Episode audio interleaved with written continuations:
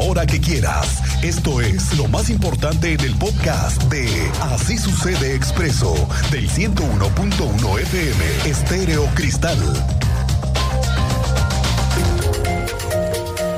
Bueno, vamos al tema de Lucio para que lo entendamos y tengamos todos un contexto. Ayer aquí le contaba que Lucio Navarro denunció despido por su orientación sexual, además de señalar actos homofóbicos en el Consejo de Ciencia y Tecnología del Estado de Querétaro, que se conoce como el CONCITEC. Lucio tuvo que interponer su denuncia por despido injustificado y además una queja por discriminación ante la Defensoría de los Derechos Humanos aquí en Querétaro. Esto hizo que la secretaria de Educación respondiera que una vez concluida la, investigación se determinarían las sanciones a aplicar y una de ellas podría ser el director, que el director mismo del Concitec, Enrique Rabel, se disculpe públicamente tal y como lo pidió el Frente Queretano por el derecho a la no discriminación y el Estado laico. Bueno, pues ayer en su cuenta de Twitter, el Concitec pidió una disculpa pública a Lucio y confirmó que también será destituido. Estoy satisfecho de que se llegó a una resolución conciliatoria. Eh, se atendieron todas mis peticiones en términos económicos.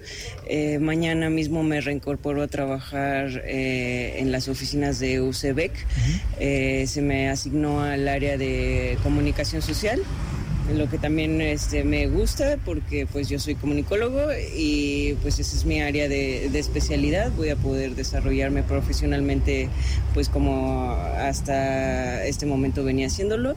Se emitió un mensaje oficial a través de la, de la cuenta de Concitec. Eh, por parte de la dirección, eh, disculpándose por este acto que fue un error. Qué bueno que lo admitieron. Y qué bueno que haya reconocimiento y que también existan las disculpas públicas por parte de los organismos. Sí, me dio mucha satisfacción ver la disculpa pública en redes sociales por parte del Concitec. Qué bueno y qué bueno que también ganó la batalla Lucio. Ya lo conoceremos a Lucio porque va a estar anunciado que está en comunicación social de UCEBEC, así que pues de alguna u otra forma aquí vamos a conocerlo. Oiga, después de la tragedia que conocimos todos sobre la muerte de más de 150 personas en un tráiler en San Antonio, Texas, hace unas semanas, le quiero decir que en el primer vuelo que está eh, organizando la Secretaría de Relaciones Exteriores para traer los cuerpos de varios connacionales. Eh, llegaron los de Gustavo del Estado de México, de María, Omar de Guanajuato, Oaxaca, Marcial de Querétaro y varios más. El teniente Mérida, como siempre, tiene más adelante de eso. Cuéntanos, teniente, buenas tardes. Muy buenas tardes, Miguel Ángel. Buenas tardes a nuestro auditorio para platicarles que el cuerpo de queretano Marcial Trejo, originario de Guajales en el municipio de Pinal de Amoles, fue trasladado vía aérea desde San Antonio, Texas, en un avión, casa, perteneciente a la Fuerza Aérea Mexicana, el cual tiene capacidad para ocho féretros, y en este, en este primer viaje eh, fue trasladado Marcial Trejo, el avión aterrizó en el Aeropuerto Internacional de Toluca, donde la autoridad migratoria mexicana inició el traslado de los cuerpos a sus lugares de origen. El día de ayer por la noche llegó a Pinal de Amoles, donde se le dio una digna sepultura, se le celebró misa y son los restos humanos de los primeros mexicanos que lamentablemente perdieron la vida al interior de un trailer en San Antonio, Texas, el pasado 27 de junio. Las carrozas emprendieron sus destinos acompañados por personal de Comisión Nacional de Derechos Humanos y por personal del Instituto Nacional de Migración hasta sus destinos, Miguel Ángel. Gracias, teniente. Estamos eh, conociendo así el reporte de que regresó el cuerpo después de esta tragedia. Gracias. Esta mañana hubo entrega de reconocimientos a policías estatales por parte de las autoridades. El mismo secretario de Seguridad Ciudadana reconoció esta mañana que iba a ser muy complicado poder escoger a los elementos que han sido destacados por una u otra razón. La eh, Secretaría de Seguridad Ciudadana ha comenzado a hacer una serie de reconocimientos y de evaluaciones al personal que tiene asignado a su cargo. En un momento más tendremos eso. Si usted es de los que le gusta apreciar el vino, y conocer lo que se está haciendo en los viñedos queretanos, le tengo noticias.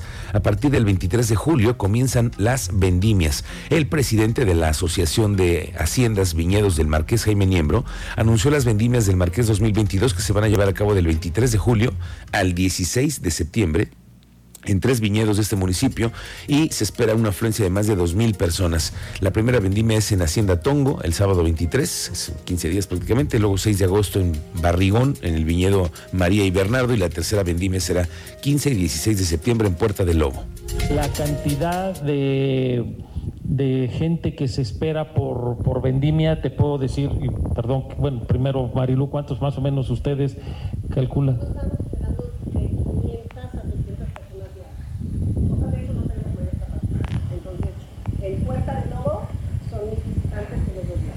Puerta de Lobo serían mil, en Atongo serían 500 personas y lo de Barrigón y Bárbaro serían 200 personas.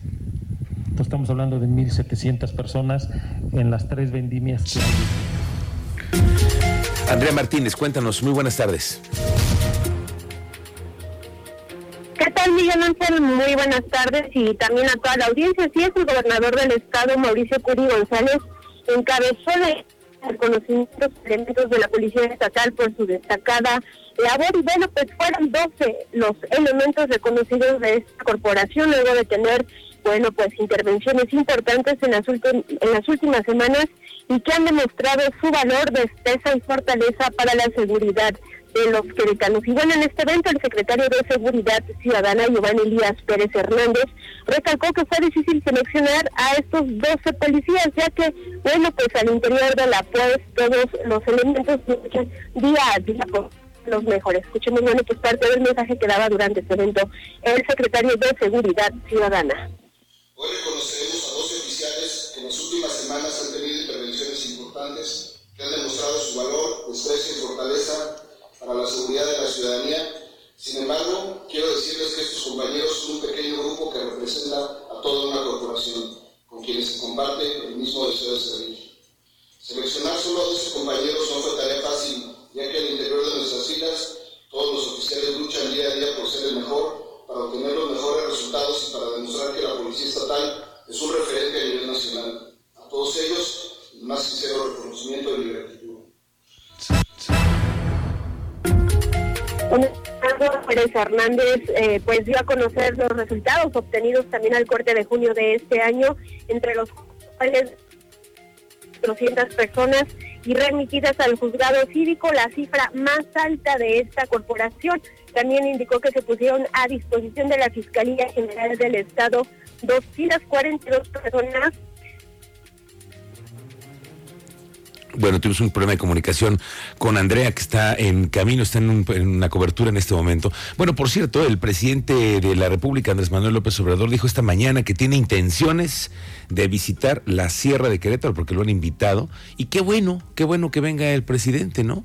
Qué bueno para que se dé cuenta que le hace falta mantenimiento a la carretera a la Sierra, que se necesita impulsar el desarrollo turístico Qué bueno que venga el presidente también, porque se necesita verificar la zona que se le permite al ecoturismo, sobre todo las rutas de motos y racers que existen en la zona y que ya se denunció por parte de eh, la Reserva de la Biosfera.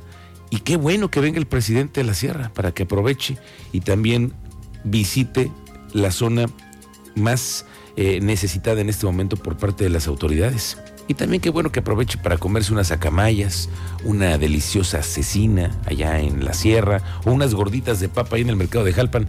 Esto fue lo que dijo en la mañana el presidente.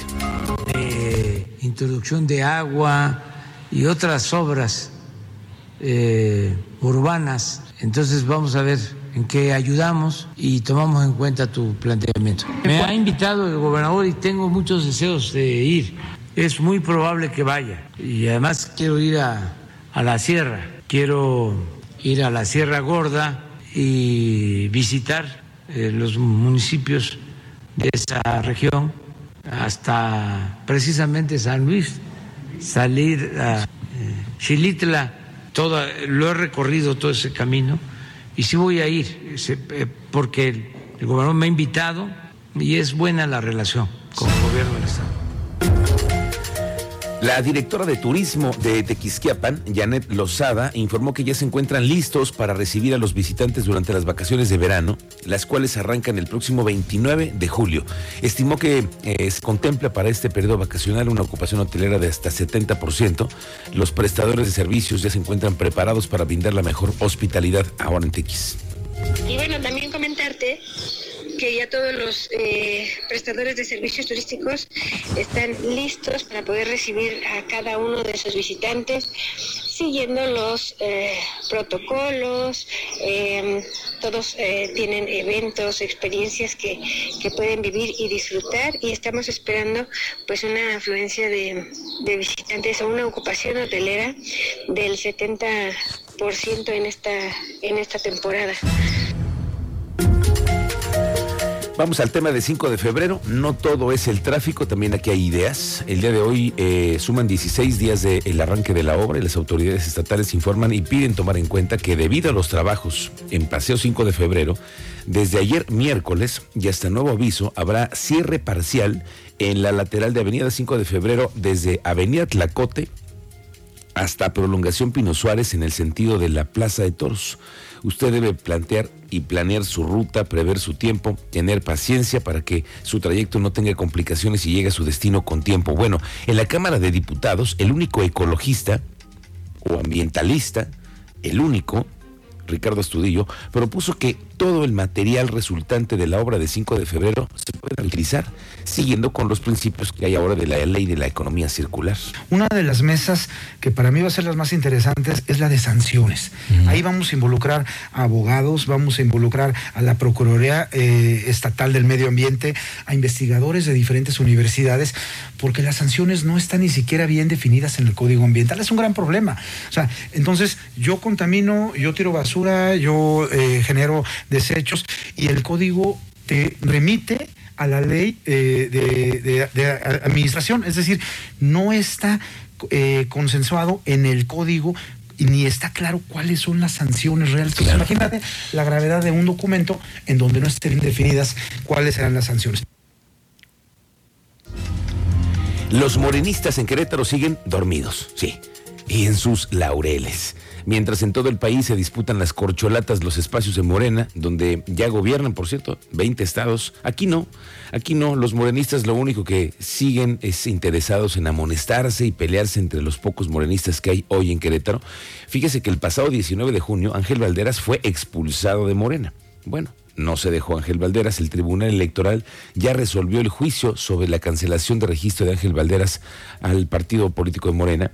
Ya cree que se ha revocado ya la resolución de la Comisión Nacional de Honestidad y Justicia, mediante la cual se sancionó a este señor, Ángel Valderas, y se le ordenó que se emitiera una nueva determinación.